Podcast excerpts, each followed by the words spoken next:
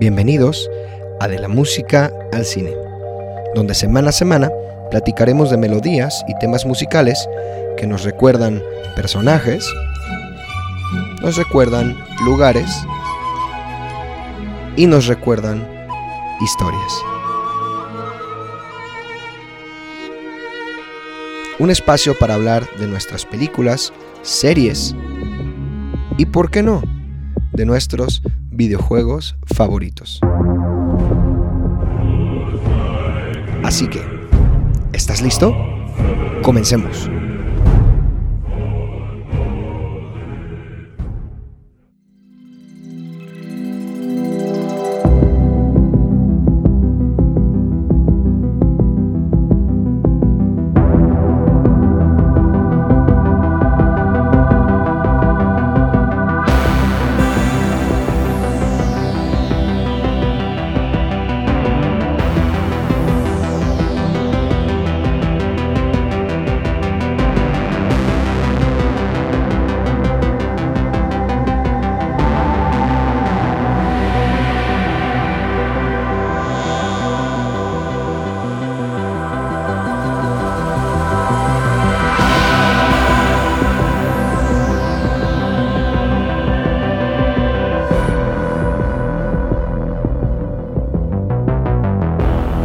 Bienvenidos a el ya episodio número 8 de este podcast titulado De la música al cine.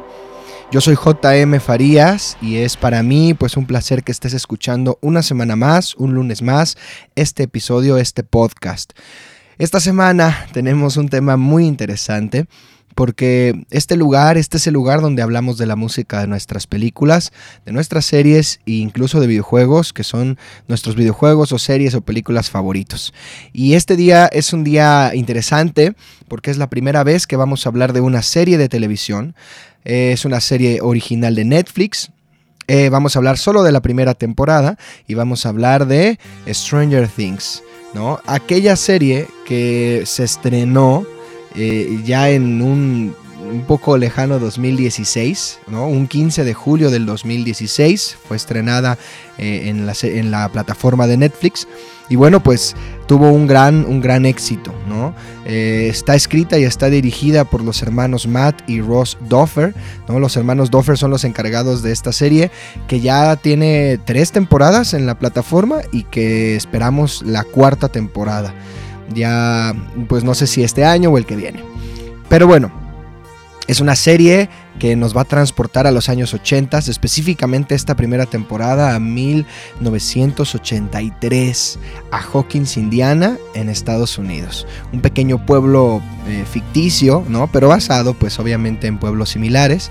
Este, en esta década donde la música es muy icónica, donde eh, las películas son muy icónicas, donde la ropa, todo, ¿no? Es, es, una, es una serie que completamente te transporta a los años 80, completamente te involucra nuevamente en esta década.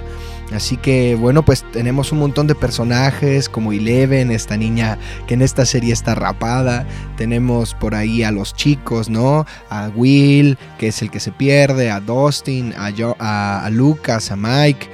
Y bueno, pues tenemos un montón de personajes que van a estar por ahí em, rondando en esta serie de suspenso, en esta serie de ciencia ficción, llena de cosas científicas, pero también de, cosas este, que pues van más allá, ¿verdad? De nuestra imaginación, como el lado, el upside down, ¿no? El, el otro lado. Este y, bueno, pues vamos a tener poderes telequinéticos en esta niña Eleven. Es, es, una serie muy entretenida, es una serie muy bien lograda. Los niños tienen mucho carisma, son grandes actores. Los, los adultos, ¿verdad? Vamos a tener por ahí el regreso de una de las actrices también de los ochentas más, más este, eh, amada, que era Winona Ryder. Y vamos a tener a David Harbour interpretando también al policía Hopper. Así que pues tenemos un montón de gente, un montón de personajes, porque es una serie. Y en las series, pues vamos a tener mucho de qué hablar. Y la música no será la diferencia. Hay mucha música de la cual platicar. Para comprender esta música y para poder entender cómo funciona esta música dentro del mundo de Stranger Things, sí debo de decirte una alerta de spoiler, spoiler alert, porque igual que en las películas menciono partes de trama, de la trama importantes, porque es necesario para entender la música, en la serie será lo mismo. Así que si no has visto la serie, mm, spoiler alert, puede haber cosas importantes de la trama, pero quédate, tal vez eh, esta música, entender la música y los personajes te pueda ayudar para ver esta serie por primera vez. Es una serie, como ya dijimos, de Netflix y es una serie de solo 8 episodios. Son 8 episodios, creo que no es una serie tan larga y, bueno, personalmente yo te la recomiendo mucho. Es una serie muy interesante para aquellos que nos gusta la ciencia ficción, para aquellos que nos gusta este tipo de de recuerdos a las películas de los 80s y a, la década en general de los 80s. Es una, es una serie que no tiene desperdicio, es una serie muy bien actuada, donde creo que se juntaron muchas cosas para que funcionara. Tenemos la actuación de los niños, tenemos actores importantes, ¿no? Como Winona Ryder, tenemos un guion muy bien cuidado, tenemos este, los efectos especiales y la música, una música que nos recuerda totalmente, como estás oyendo, a la música de los 80s. Tenemos además la facilidad de que en una plataforma como Netflix podemos ver los ocho episodios mm, de, de manera muy continua, ¿no? Yo debo de reconocer que hace cuatro años que se estrenó esta serie, yo la vi en una sola noche, ¿no? Junto con mi familia nos sentamos y vimos los ocho episodios en una sola noche. Este, prácticamente desde, desde las, no sé, 9, 10 de la noche hasta que amaneció. Fue una, fue una experiencia muy bonita y es una serie que yo te recomiendo ampliamente. Y bueno, ¿de qué va? Tenemos a estos cuatro niños principales.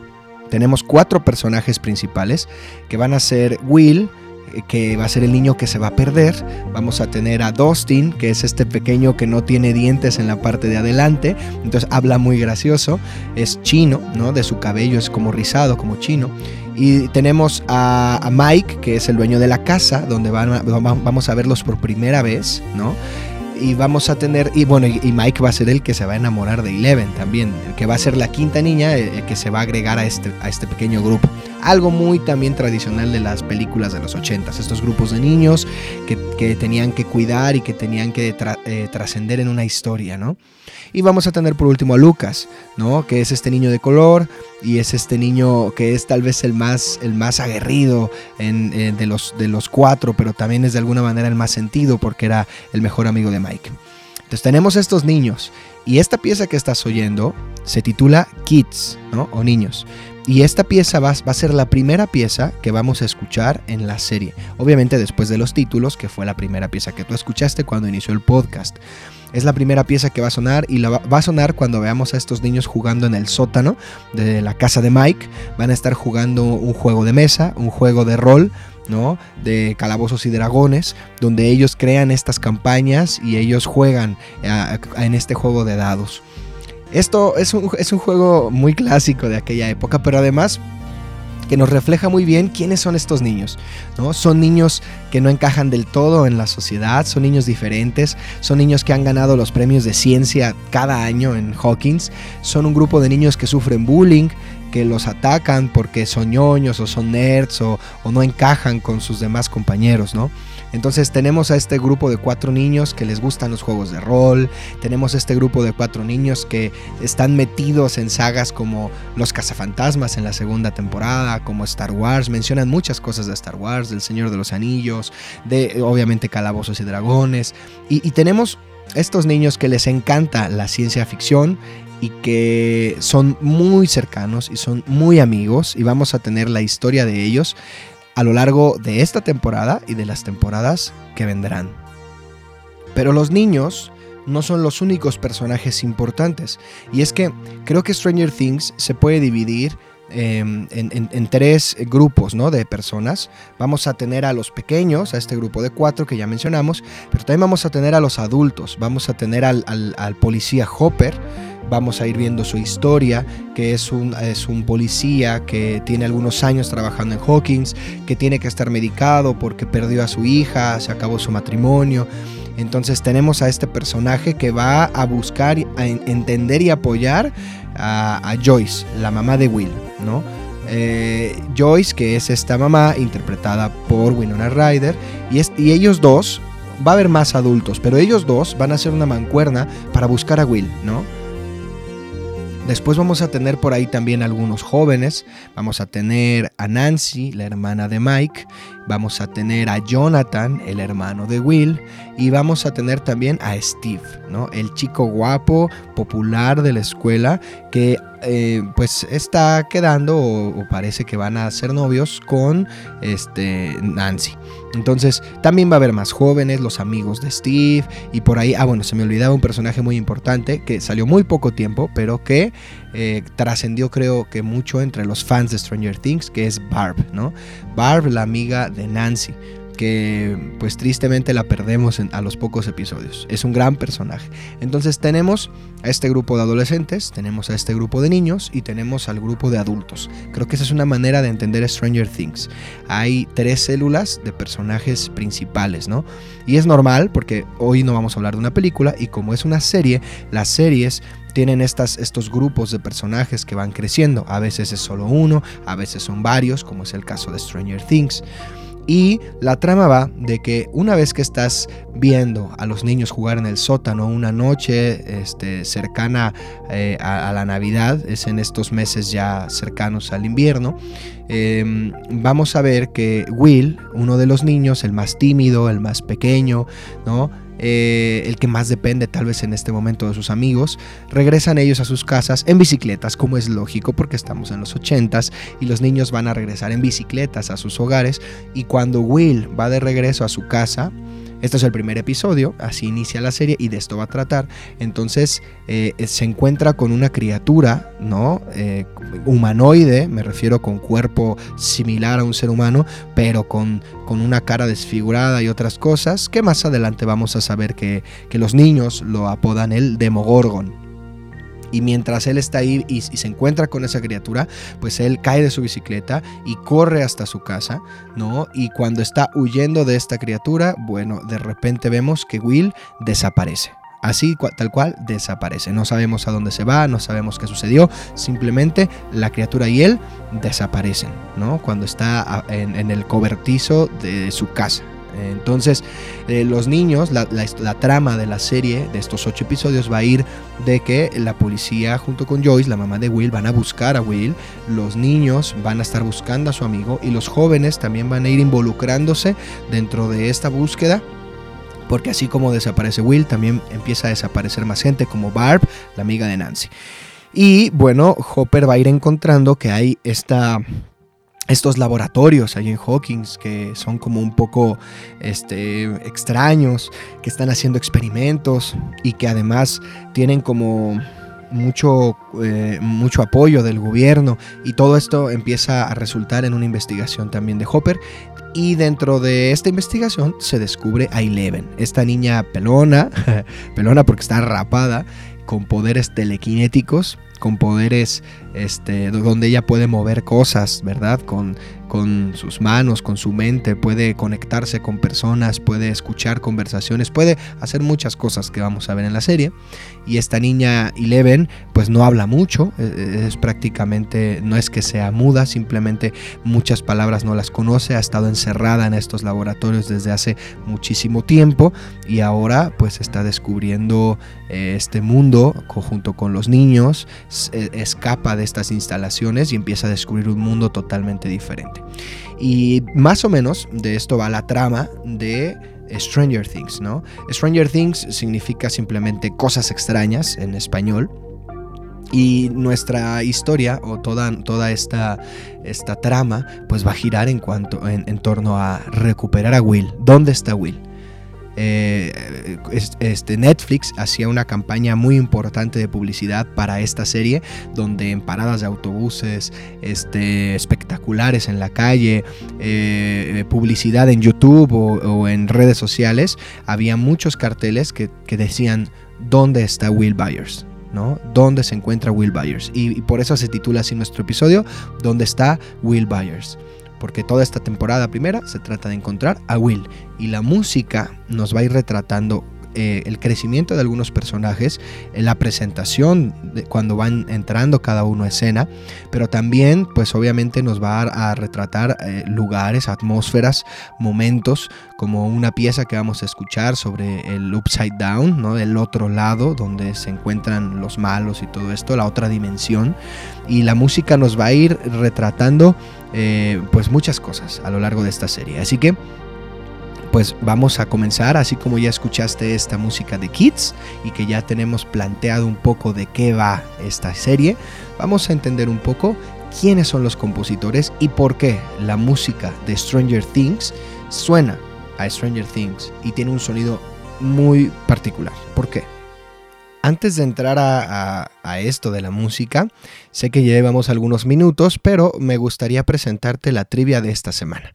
¿No? Como ya es eh, nuestro podcast una tradición, yo te pregunto algo sobre la serie o sobre la película y tú y yo lo contesto al final para ver si tú lo sabes. La pregunta de esta semana es algo tal vez no tan fácil, pero muy interesante. La pregunta es la siguiente. En el bosque donde Will se pierde, ¿no? Ah, en este primer episodio, ese bosque los niños lo llaman Mirkwood, ¿no? Lo, apodan Mirkwood. No es que ese bosque se llame así, simplemente es un apodo. Entonces, lo dicen en la serie, está ahí en el primer episodio, ¿no? Y a lo largo de la serie lo mencionan varias veces. La pregunta es, ¿en honor a qué franquicia literaria, o sea, en honor a qué libros titulan a este bosque Mirkwood? ¿no? Esa es la pregunta de esta semana. Si no la sabes, quédate y la contestaré al final del episodio. Ahora sí, intentemos comprender la música de Stranger Things. Para esto hay que entender quiénes están a cargo de esta música.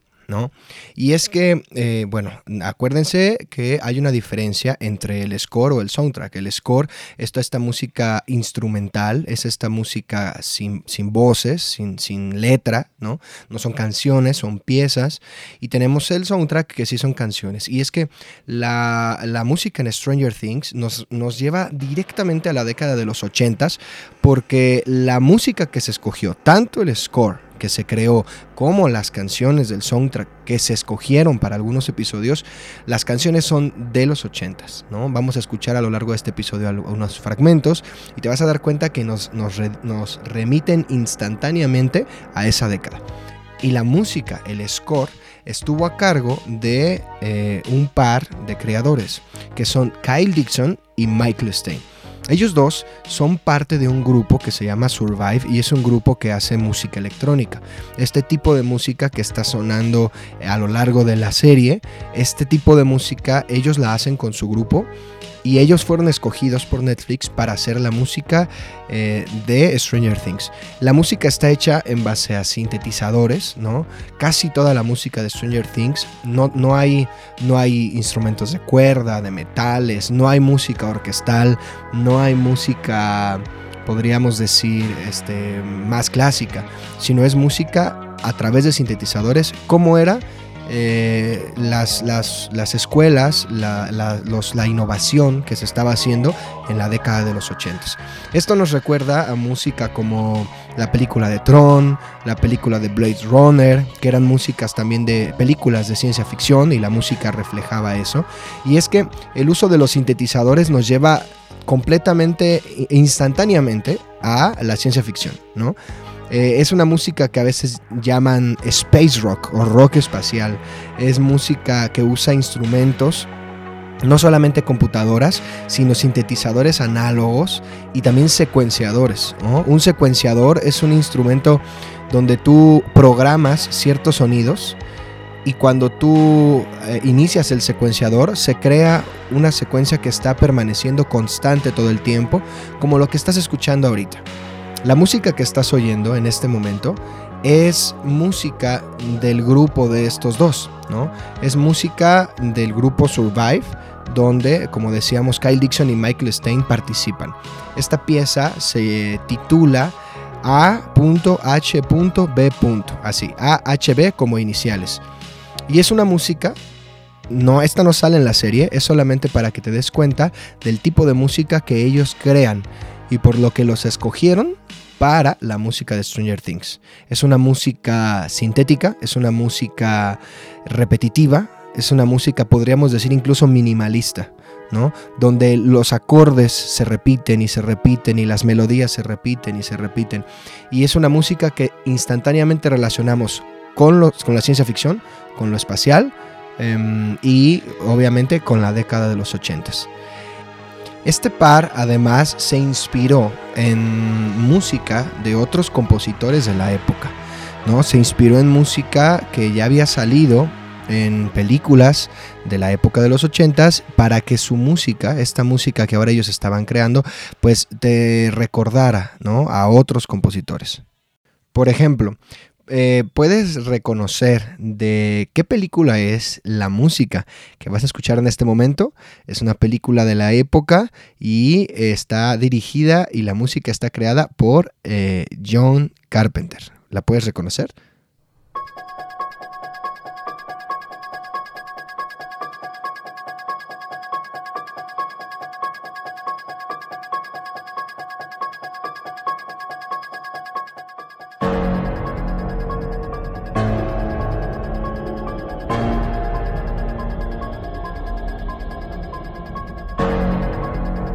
Así es, esta pieza es de la película de Halloween, ¿no?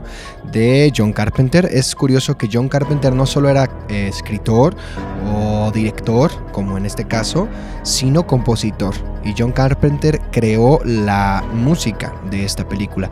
Este tipo de música que es repetitiva, ¿no? que tiene muchas, muchas este, notas repetidas y que tiene como una base, ¿no? tiene como una base donde las melodías pueden estar cambiando, se pueden estar moviendo, pero siempre está esta como base que nos jala y que nos habla de, de la idea principal musical. Este tipo de música es la música que inspiró a nuestros compositores en Stranger Things.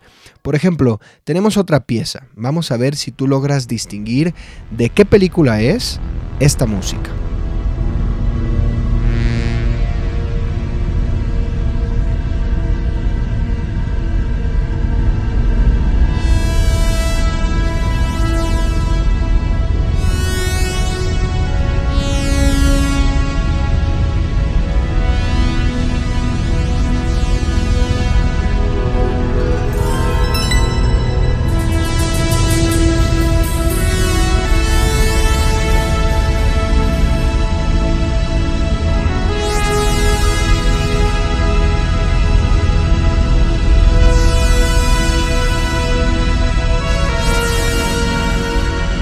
Bueno, pues es la música eh, creada para Blade Runner, aquella película de los 80s donde teníamos a un Harrison Ford después de participar en, en, Star Wars como Han Solo y también como Indiana Jones en toda la saga.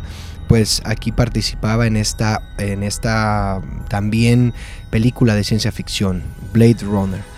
Y la música, como puedes darte cuenta, es una música eh, con sintetizadores, es una música que nos lleva a esta sensación como de ciencia ficción y todas estas músicas y estas, estos compositores que creaban música para las películas, ¿no? Fueron la inspiración de eh, los compositores de Stranger Things, de Kyle Dixon y de Michael Stein. Así que bueno, pues por eso desde ahí podemos ir entendiendo cómo funcionaba la música en los 80s y cuál fue la inspiración de nuestros compositores en otras historias, en otras películas, para crear la música tan icónica de Stranger Things. Una música creada a base de, eh, como ya dijimos, sintetizadores, secuenciadores y que va a haber desde piezas muy atmosféricas, largas y profundas, hasta piezas que sí tengan más melodías. Así como en la, en la música de cine hay piezas que nos van a hablar de un personaje, aquí también va a suceder, pero también va a haber piezas que nos van a hablar de un lugar, ¿no? Y me gustaría empezar eh, eh, a hablar específicamente de la música de Stranger Things, mencionando que así como podemos dividir la historia en base a personajes, ¿no? Células de diferentes personajes, los adultos, los jóvenes, los niños, como habíamos dicho, también la música en una serie funciona de una manera similar. Cuando tú ves un disco de la música de una serie, vas a notar que los títulos te van a hablar de lo que trata la pieza, ¿no? Las piezas se pueden titular como la que escuchamos Kids o como la que estás escuchando en este momento, que se titula The Upside Down. Y es que esta pieza que estás oyendo va a retratar todo lo que nos genera eh, este lado oscuro, ¿no? Este lado que es, eh, al llamarse el upside down, es como el mismo, la, realidad, pero invertida.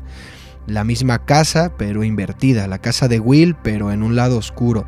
La escuela de Hawkins, pero en un lado oscuro. El bosque, pero en un lado oscuro. Entonces, la música nos tiene que retratar que es el mismo lugar, pero el upside down, el lado oscuro, la dimensión contraria, como si pensáramos en una foto, el negativo de nuestra realidad. Y la música de Stranger Things va a ser algo así, nos va a retratar este, diferentes momentos. Y en las series la música va a funcionar así. Va a haber piezas para personajes, pero también va a haber piezas que nos van a retratar, por ejemplo, momentos alegres, momentos luminosos, momentos em, felices, ¿no? Pero también va a haber piezas que nos van a retratar momentos oscuros, momentos de tensión, momentos de persecución. E incluso las piezas, como estamos hablando de 8 horas, porque son 8 capítulos, aproximadamente son 7 horas y media, 8 horas de duración, la música se va a ir reutilizando a lo largo de estas ocho horas o de estos ocho capítulos. Vamos a ver que cuando haya escenas de peligro, escenas donde los niños tienen que huir, van a sonar piezas rápidas, veloces. Y cuando haya escenas donde los niños la están pasando bien, están jugando, se están divirtiendo, va a haber eh, piezas alegres, más brillantes, ¿no? También cuando estén en, momentos de mucha tristeza, como cuando Barb se pierde o Will se pierde, también vamos a escuchar música más larga, notas largas, notas extensas y una música más triste. ¿no? Esto que estás oyendo es el Upside Down, la pieza del otro lado, la pieza de la otra dimensión. Siempre que nuestros personajes estén del otro lado, en esta dimensión llena como de niebla, como de... hay como escamas volando, y además es el lugar donde vive el enemigo de los niños, el Demogorgon. Siempre que el Demogorgon quiera atacar la dimensión real, la de nosotros, o siempre que un personaje vaya al otro lado, va a sonar esta melodía, con sintetizadores y muchas atmósferas. Escúchala un momento.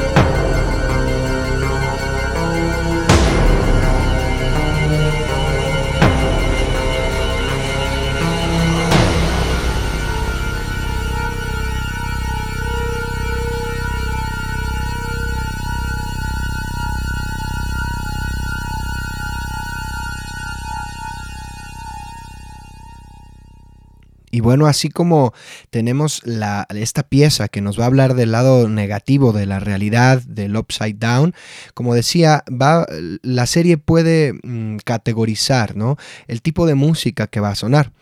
Por ejemplo, tenemos una pieza eh, que es mucho más alegre, mucha más divertida, que va a sonar cuando los niños, por ejemplo, estén salándose las clases, eh, cuando los niños estén pasando un tiempo bueno, cuando Eleven, este, esta niña que mm, encontraron en el bosque mientras buscaban a Will, bueno, pues Mike la va a, recibir en su casa y va a vivir en su sótano. Y una vez que Mike se sala sus clases y que está mostrándole a Eleven sus juguetes, su casa, le está mostrando la televisión, le está mostrando todo lo que hay en su hogar, suena esta pieza. Esta pieza que estás escuchando es una pieza que nos va a retratar a los niños. No, no hay solamente una pieza para los niños, hay diferentes piezas y dependiendo de lo que sucede en pantalla, los compositores la usan en el momento adecuado. ¿no? Vamos a tener no solo la pieza de Kids que escuchamos al inicio de este podcast, sino esta pieza que estás oyendo, que se titula em, You Lazy Boy. ¿No? Lazy Boy, eh, que en español podría ser como niño perezoso, ¿no? O chico perezoso. Y es que, como les decía, va a sonar cada vez que estén haciendo algo divertido. Cuando Eleven se queda sola en casa y sigue descubriendo más utensilios, ¿no? Eh, alrededor de ella, este sillón donde se puede acostar y subir las piernas, y etcétera, etcétera, siempre va a sonar esta música relajada, eh, con muchos arpegios mayores y con efectos en los sintetizadores muy brillantes, efectos muy brillantes. Estas van a ser las piezas que nos retratan a los niños.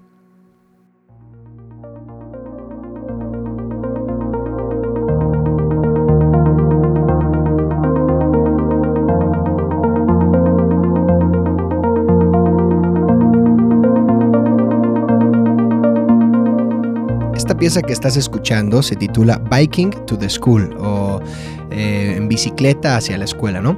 Y es que es otra de las piezas que van a hablarnos de los chicos y de los niños cuando ahora ellos llevan a Eleven a que eh, use el equipo de radio de la escuela para poder conectarse con Will, porque ella les dice que Will está vivo, ¿no? Que está perdido pero que está vivo y que ella se puede comunicar con él.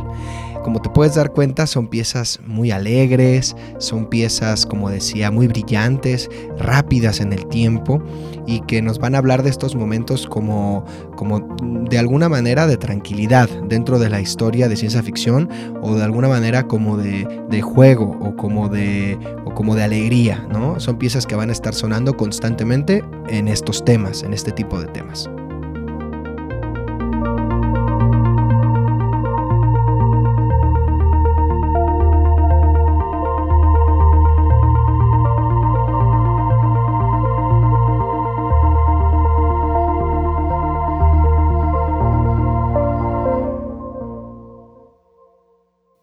Otro tema que vamos a tener, o un, grupo de temas, vamos a decirlo así, un grupo de piezas que vamos a tener a lo largo de la, de la historia de Stranger Things, van a ser las piezas relacionadas con Joyce, que es la mamá de Will, y con las luces.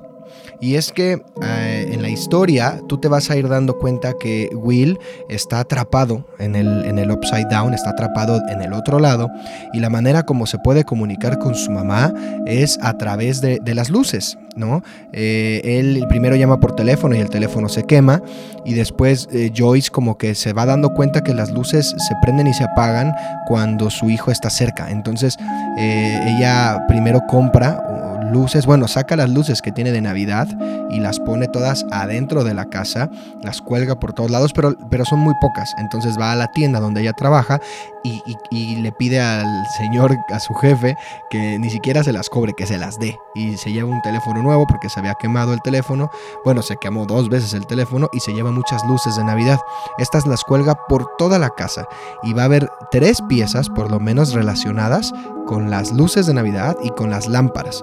Eh, piezas que nos van a hablar de cuando las está colgando, como cuando, cuando están encendiendo, cuando Will empieza a hablar a través de ellas y es la música que estás escuchando en este momento, ¿no? Son piezas por lo menos tres que van a estar relacionadas con este tema. Una de ellas que estás escuchando eh, se titula Hanging Lights o lo que sería también colgando luces. La primera que escuchamos se titulaba Lamps o lámparas y esta es Hanging Lights. Y bueno, pues son piezas que, como decía, eh, van a retratar a Joyce, van a vamos a ver a Joyce Em, intentando comunicarse con Will a través de las, luces, de las lámparas. Esta es una pieza creo que muy bonita, también son sintetizadores, pero si, pueden notar es, es, un sonido más juguetón, como este brinco de notas que están, que están sonando en diferentes colores. Cuando hablo en música de colores, me refiero a eh, el timbre exclusivo y especial que están utilizando los compositores con diferentes sintetizadores. no es, no es el mismo sintetizador el que suena aquí, que es un poco más grave, a esta respuesta aguda que suena arriba. Ambos son sintetizadores, pero el color es diferente. ¿No? Es como escuchar la misma nota en un piano y en un violín, o en la voz y en un bajo. Es la misma nota, pero el color es diferente. ¿no? Entonces esta cualidad del color de la música lo utilizan mucho los compositores en estas piezas. Y la última pieza que va a ir relacionada con Joyce y con las luces es la pieza que se titula One Blink for Yes. Esta pieza que estás oyendo nos, nos narra ya la conversación entre Will y, Joyce, su mamá. Cuando empieza a comunicarse con él, antes de escribir estas letras en la pared como una, como una especie de, de, ouija con luces, ¿no? Donde él está en el otro lado hablándole a través de las luces en la pared. Antes de eso, ella tiene un, montón de luces en sus brazos, luces navideñas, luces blancas. Y la, la primera forma como se comunica con Will es diciéndole, para, para un sí, parpadea una vez. Para un no, parpadea dos veces. Y tenemos esta música que es como un eco. Nuevamente son sintetizadores, pero son como, como ecos, como reflejos, como si una nota sonara y se respondieran muchas cosas en eco detrás. Algo así es como esta pieza está, está cuidada, está retratada y nuevamente es la tercera pieza que nos va a hablar de la relación entre Joyce y las luces. Estas piezas van a reutilizarse cada vez que sea necesario. Cuando Joyce cuelga las primeras lámparas, suena la de Hanging Lights. Y cuando cuelga las segundas lámparas, va a volver a sonar Hanging Lights. ¿no? Entonces, las piezas se van a estar reutilizando dependiendo de la necesidad de lo que ocurre en pantalla. Eso es muy interesante y eso pasa mucho en, pues en las series, ¿no? Porque están reutilizando temas y piezas para eh, un personaje o para una secuencia de, imágenes. Vamos a continuar ahora con uno de los personajes principales. Ya vimos que los niños, ¿no? Em, cuando se juntan y juegan o cuando son perseguidos, tienen diferentes temas que los van a ir acompañando. Pero vamos a tener em, un tema exclusivo para el personaje de Eleven, para esta niña eh, rapada de la cabeza con poderes telequinéticos. Y es un tema muy interesante porque no, va a aparecer en la serie hasta ahí del capítulo 5 o 6. Va a tardar en aparecer. Va a tardar en que Eleven tenga su propia música. Y va a aparecer por primera vez cuando Eleven se queda sola en la casa de Mike está solita y empieza a caminar por la casa y a descubrir muchas cosas, pero luego llega y entra al cuarto de Nancy. Y en el cuarto de Nancy ella ve fotografías, ve fotografías de niñas, de sus amigas, ve fotografías de la escuela y entonces Eleven está en esta búsqueda de identidad, ¿no? Nunca había tenido una música para ella, ni había sonado una pieza, y va a empezar a sonar aquí, pero va a empezar a sonar de la siguiente manera. Eleven va a abrir una pequeña caja de, música. Va a abrir una pequeña caja de música con una bailarina en medio, que es de Nancy, y va a sonar una, melodía de caja de música, ¿no? Eh, una melodía muy parecida a esto.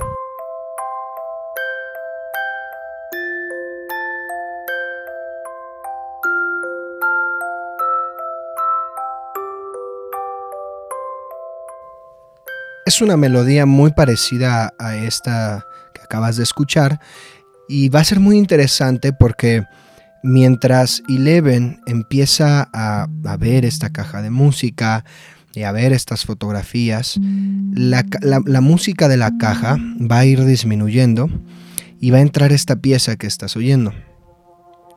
Pero va a entrar específicamente en una sección donde podemos escuchar unas unos sonidos como de caja de música.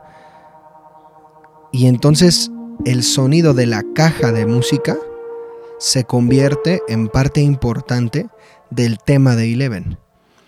¿No? En este, en este momento donde Eleven no tenía amigos, donde no tenía familia, donde la habían secuestrado y la habían metido a estos, a estos este, laboratorios y estaba en búsqueda de una identidad, bueno, pues ella va descubriendo a estos amigos, este, va descubriendo eh, nuevas, nuevas personas, nuevas palabras, va creando una identidad propia y empieza a convertirse en alguien diferente.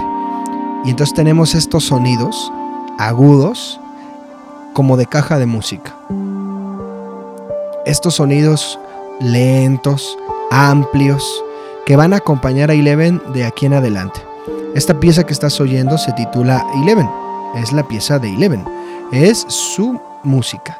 Por fin ella tiene una música, pero es una música que pasó de ser algo que Eleven escuchaba en la serie, no, pasó de ser algo que estaba físicamente, que ella estaba audiblemente escuchando, y se convirtió en parte de una pieza más larga y más completa. Y las melodías pasan a convertirse en eso. Puedes darte cuenta aquí, en esta sección de las melodías de Eleven, de lo que estaba en la caja de música y ahora es su música. Así es como Eleven va aprendiendo a lo largo de esta serie. Va aprendiendo palabras, va aprendiendo que los amigos siempre se dicen la verdad, va aprendiendo lo que es una promesa, va aprendiendo que no está sola, va aprendiendo muchas cosas. Y es de esa manera como Eleven eh, recibe esta música, su tema, su tema único como personaje.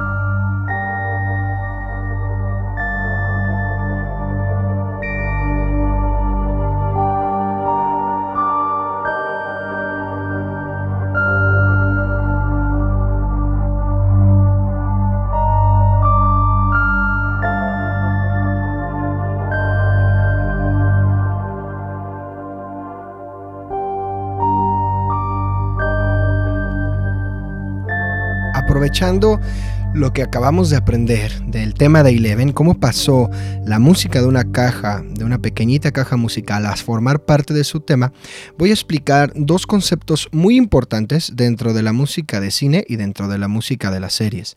Son, son dos conceptos fundamentales para poder eh, comprender cómo funciona la música dentro de una película.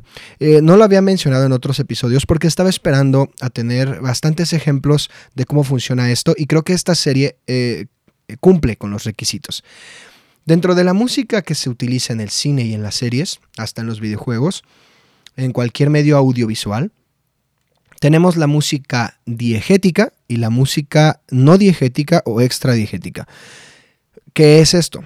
La música que es, se escucha dentro de la película. O sea, por ejemplo, si tenemos una escena donde en el primer episodio, voy a poner una escena directamente de Stranger Things.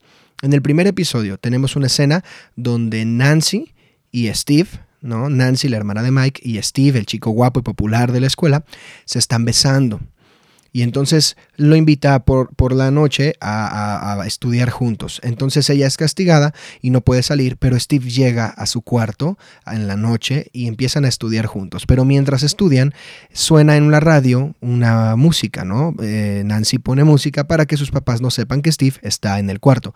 Y entonces eh, después empiezan a besarse y la música que suena cuando ellos están este, en ese cuarto es la siguiente.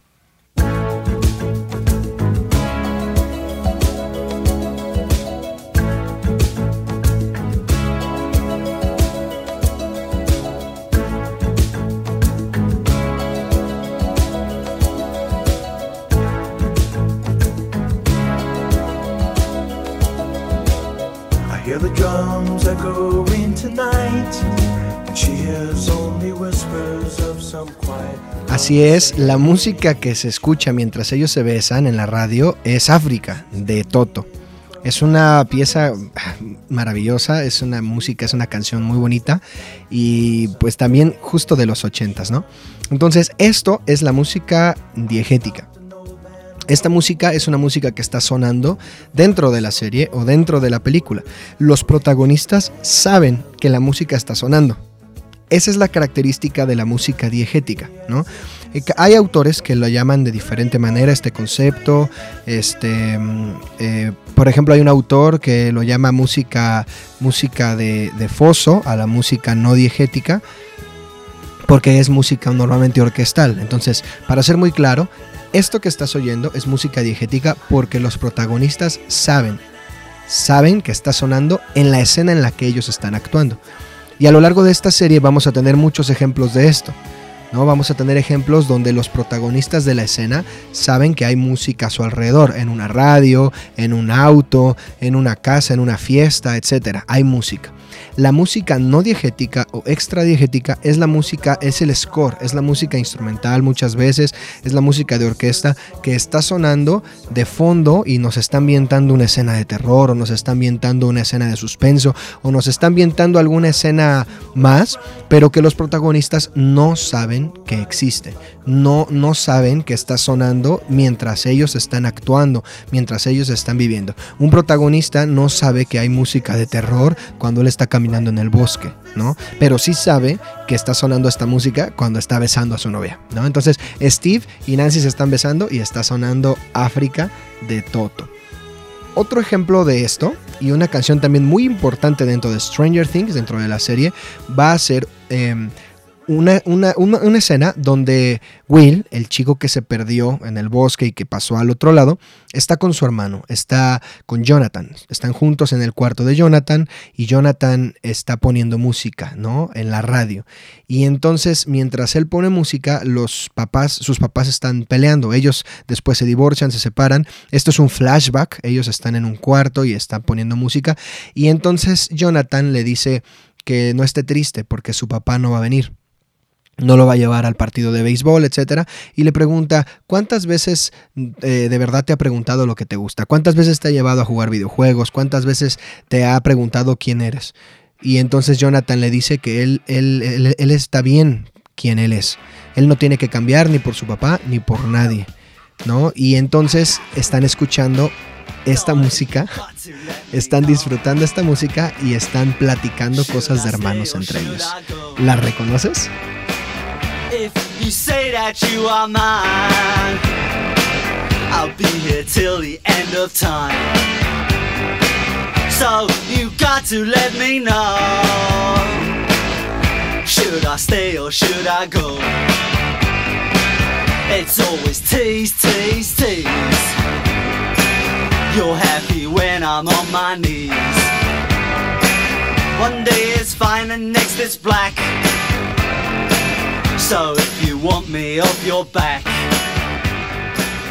Así es, es Should I Stay or Should I Go de The Clash, otra banda icónica de los 80s, ¿no?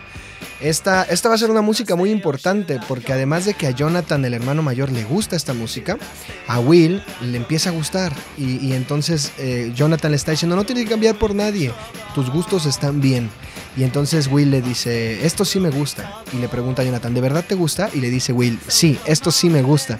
Entonces va a ser una canción importante porque Will también encuentra algo que le gusta no porque nadie se lo imponga, sino porque le gusta a su hermano mayor y le gusta a él. Esta música también va a ser importante porque va a salir por lo menos otras dos veces en la primera temporada. Cuando tenemos este flashback, es la primera, pero después vamos a tener también un momento donde, donde Joyce, su mamá, empieza a prender las luces y a pedirle que le hable y a pedirle que se muestre y pone esta música para de alguna manera atraer ¿no? a Will y para que Will se comunique con ella. Entonces va a haber momentos donde esta música va a seguir sonando y donde esta música nos va a ir retratando. Pero recuerda, es música eh, diegética, es música que está dentro de la pantalla, es música que los personajes, los protagonistas saben que está sonando y ellos la ponen y ellos bailan y ellos reaccionan ante esta música como la cajita de música de Eleven. Vamos a tener también otra pieza diegética. Hay, hay muchas, ¿no? A lo largo de toda la serie y de toda la primera temporada, pero bueno, por cuestiones de tiempo solo escogí algunas. Y me gustaría terminar eh, este, este, esta explicación de las piezas diegéticas con esta pieza que se titula Héroes o Heroes, que aquí va a estar interpretada por Peter Gabriel, pero que la versión original es mucho más rápida y alegre. Es de David Bowie, de finales de los 70s, principios de los 80s vamos a tener esta pieza y va a sonar cuando encuentran en el tercer capítulo, en el episodio 3 de la serie, van a encontrar em, un cuerpo, que todos van a suponer que es el cuerpo de Will. Van a pensar que el cuerpo de Will fue encontrado por la policía. Los niños están en sus bicicletas y ven pasar ambulancias y ven pasar bomberos y ven pasar muchas sirenas y los persiguen y llegan a este como lago, a esta como es, es como un barranco donde al final hay un lago, es como una cantera. Y entonces eh, la policía encuentra un cuerpo. ¿No? La policía estatal encuentra un cuerpo y los niños desde lejos ven cómo lo sacan del agua y, ven, y todos ellos creen, piensan que seguramente es Will. ¿no? A la policía piensa que es Will y mientras sacan el cuerpo empiezan a sonar estas cuerdas y empieza a sonar esta voz melancólica de Peter Gabriel eh, en, esta canción que se titula Heroes. Y es muy interesante que no usaron la versión de David Bowie, aunque es una canción de los 80s, no utilizaron la versión de David Bowie porque David Bowie tiene una versión muy alegre, como mucha más, mucho más movida. Y para esta escena era necesario un momento melancólico, triste, con un pulso más lento y con esta interpretación que Peter Gabriel le da a esta canción. Escúchala solo un momento.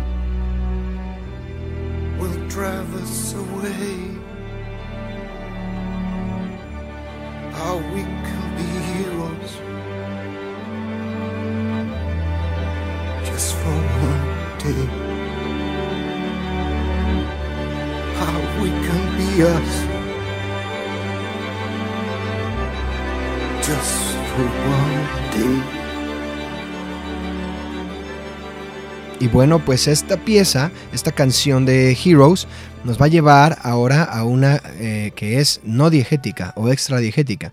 Eh, recordemos que es esta pieza más de score, ¿no? instrumental, donde ya los personajes no saben que hay música sonando, pero a nosotros sí nos suena y nos cuenta un poco lo que está ocurriendo en la pantalla. Y es que esta pieza que estás oyendo se llama No Autopsy o No hay autopsia. Y es de cuando el, el cuerpo de Will es llevado a la morgue y Hopper se entera que no le hicieron la autopsia de la manera correcta las, las personas de, de, ahí de la comisaría, sino que los estatales vinieron y la hicieron. Entonces Joyce y Jonathan van a ver el cuerpo de Will y descubren que ese no es el cuerpo de Will. Más adelante Hopper también va, lo abre con una navaja y es un cuerpo falso, es un cuerpo plantado, ¿no? que no es el de Will y esta música suena como medio extraña, misteriosa. Es, parte de este score, es parte de esta música de toda la serie, que es con sintetizadores también, pero es más como atmosférica, mucho más larga, mucho más amplia. Otra pieza este, dentro de este score que me gustaría tocar es una pieza un poco triste, melancólica, y es una pieza que se llama Nancy and Barb. Quiero que escuches solamente el inicio y te voy a platicar por qué esta pieza es tan interesante.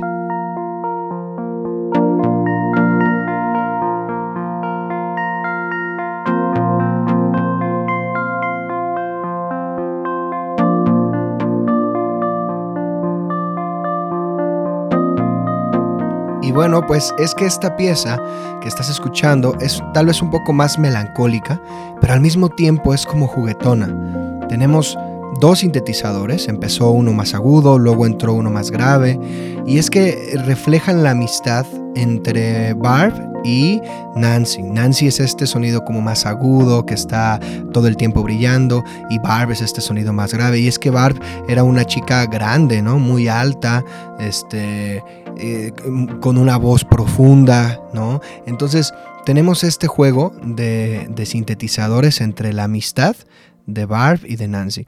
Y es una, es una historia un poco triste porque Barb se convirtió en un personaje muy amado por los fans, pero que solo salió en, en dos capítulos, porque resulta bueno que Nancy va a esta fiesta con Steve y con sus amigos y Barb va porque la invita, no la quiere dejar sola, pero Barb le dice muchas veces, es que a qué vas, él solo se quiere acostar contigo, él solamente quiere una cosa, etcétera, etcétera. Y ella le dice, no, no, no, él sí me quiere y no sé qué, y él es diferente, yo quiero estar ahí.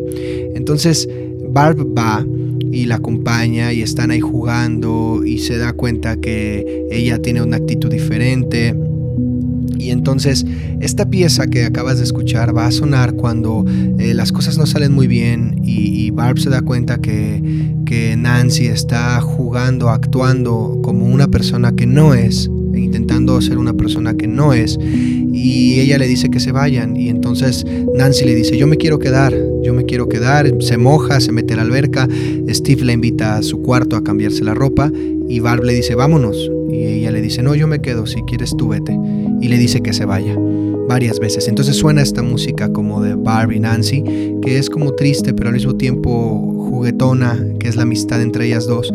Pero después, pues, eh, eh, Barb es atacada por el Demogorgon eh, y en la piscina ella se la llevan al upside, down, al otro lado, y la matan, se la come el Demogorgon, ¿no? Entonces es la última vez que Nancy la ve y es una historia un poco triste porque después de esto eh, la pieza que nos va a hablar de Nancy, la pieza que nos va que va a ser su tema, se va a titular This Isn't You o Esta no eres tú.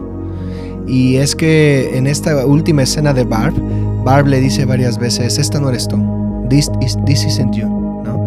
Le está diciendo, esta no eres tú, tú no actúas así, tú no eres así. Se lo dice en el carro cuando van en camino y luego se lo vuelve a decir ahora que están en la casa y que ella le está diciendo vámonos y Nancy la corre. Entonces es una historia un poco triste y esta pieza que estás oyendo, esta pieza que, que estás oyendo en este momento es This Isn't You, esta no eres tú. Y es muy triste porque cuando Steve logra su cometido, ¿no? Y se acuesta con, con Nancy, Nancy en la madrugada, en la, muy en la noche, se regresa a su casa, no ve a Barb, la busca pero no está, llega a su casa, su mamá la está esperando, le dice, puedes contarme lo que quieras, dime lo que sea. Ella está muy triste porque se siente usada, se siente mal, se siente pues confrontada porque de alguna manera su amiga tenía razón y suena toda esta pieza que es muy melancólica y que se llama This Isn't You y que va a ser ahora desde, desde este momento el tema de Nancy. Esta va a ser el tema de Nancy.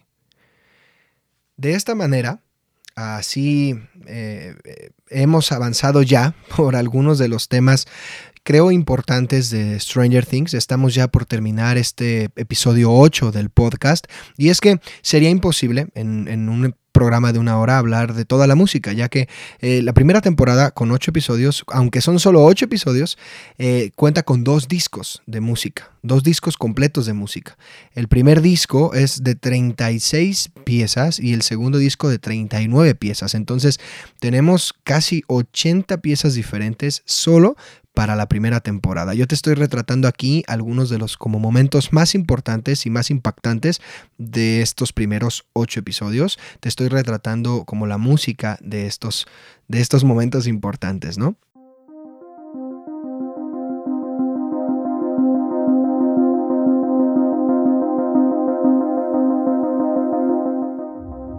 Así que vamos a ir cerrando ya con algunas de las últimas piezas que quiero ponerte, que considero que son momentos, como decía, importantes en la serie.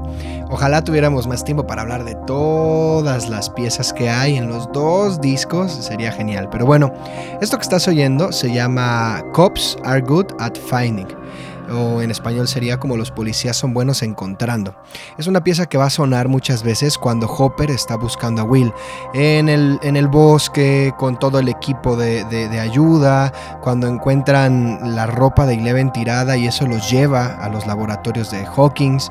Este, es como esta pieza que nos va a retratar búsqueda, ¿no?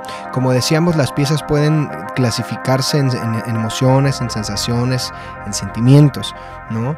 Eh, este es un ejemplo muy claro. La música de, los buenos o los policías siempre encuentran cosas es un ejemplo. Algo también que tengo que decir es que eh, normalmente los compositores titulan las piezas a veces conforme a diálogos de la película, por, perdón, de la serie. Por ejemplo, aquí, la de Cops Are Good at Finding, es algo que Hopper le dice a Jonathan. Jonathan le dice, déjame ir a buscar a Will, déjame ir a encontrarlo. Y él enojado solo le dice, los policías somos buenos encontrando, quédate en tu casa, tu mamá te necesita. ¿No? O esta parte de This Isn't You es algo que, que Barb le dice a Nancy, o por ahí hay una pieza que dice, puedes contarme lo que sea, que es lo que su mamá le dice a Nancy. Entonces, pues tenemos por ahí esta, eh, esta manera de, de crear y de componer, ¿no? Donde los títulos de las piezas también son diálogos que han ocurrido en la serie. Y tenemos, por ejemplo, esta pieza que estás escuchando. Esta pieza se titula Theoretically o teóricamente, ¿no? Y es una pieza que va a sonar cuando los niños, al final casi ya de esta primera temporada, llegan con, con, sus teorías de cómo el Upside Down, la otra dimensión, para poder rescatar a Will necesitan crear una puerta por la cual ellos entren y lo rescaten. Y para eso se necesita mucha fuerza, mucha energía. Pero pues Eleven tiene la capacidad telequinética de crear cosas, entonces creen y que ella podría eh, generar esta puerta. ¿no? Entonces, esta pieza que es teóricamente va a sonar cuando los niños están planeando y eh, creando ideas y teniendo como estos planes para rescatar a Will. Y además es muy interesante que ya al final de la serie se van uniendo estas tres células de personajes. Se unen los jóvenes, Nancy, Steve y Jonathan, que quieren pelear contra el Demogorgon, se unen los adultos, Hopper y Joyce, que van a ir a los laboratorios a salvar a, Will, y se unen los niños. Y, estas piezas suenan mientras todos están planeando todo lo que va a suceder este, para poder rescatar a Will. Entonces son piezas que son como, como para pensar y, son piezas que nos provocan esta idea de, de unidad también, ¿no? Otra de las clasificaciones, como podemos entender las piezas de la serie, son varias piezas que hay como de, persecución, ¿no? Es una sensación de persecución donde vamos a tener muchas notas sonando muy rápido en los sintetizadores y que van a hablarnos de los momentos donde los niños o donde Hopper están siendo perseguidos. A veces Hopper está siendo perseguido por otros oficiales estatales, gente de los laboratorios o los niños también van a ser perseguidos por el, por el papá de Eleven o el que raptó a Eleven. Y vamos a tener estas piezas como la que estás oyendo, que se titula Runaway, este, escapando podríamos decir. Y, y son piezas, como digo, con mucha velocidad, muchas notas muy rápidas, pero nuevamente los sintetizadores una de las mm, características más importantes de la música de Stranger Things son los sintetizadores. O sea, toda la música es, con sintetizador. Por lo menos la música del score, ¿no? La música extradiegética que mm, los personajes no saben que está sonando, pero que está sonando todo el tiempo para nosotros como espectadores. La música, el soundtrack, la música diegética, lo que está dentro, dentro de, de la serie, van a ser todas estas canciones ochenteras y por eso es que todo el soundtrack y el score de Stranger Things nos van a remitir instantáneamente a esta década de los ochentas. Eh, los, los, desde los sintetizadores, los colores, los temas, las melodías, todo nos va a remitir instantáneamente a este momento o a este tiempo, a esta década en específico, ¿no? Esto es, esto es muy importante de aclararlo. Y la última pieza que quiero que escuches eh, este día es una pieza que mm, va a retratar, a diferencia de las que escuchamos, como de persecución, etcétera, etcétera. Hay piezas muy claras de la amistad, ¿no? Hay piezas muy claras de la familia, pero bueno, la que quiero, con la que quiero cerrar el, el, programa de hoy es una pieza que retrata la ansiedad de Eleven. Eleven era un experimento en los laboratorios de Hawkins y cada vez que uno de los experimentos que hacían con ella no salía bien, la encerraban en un lugar oscuro. Aun cuando querían que ella mm, espiara a agentes rusos o a gente eh, fuera del país y que escuchara lo que esos agentes decían, la encerraban, en, la metían en una, en una bañera, en un lugar como de, de, agua pesada con sal, para que ella pues flotara y como que se concentrara en sus poderes telequinéticos. Por lo tanto, era un lugar oscuro, ¿no? Y esta pieza se va, va a retratar estos momentos de oscuridad y de ansiedad.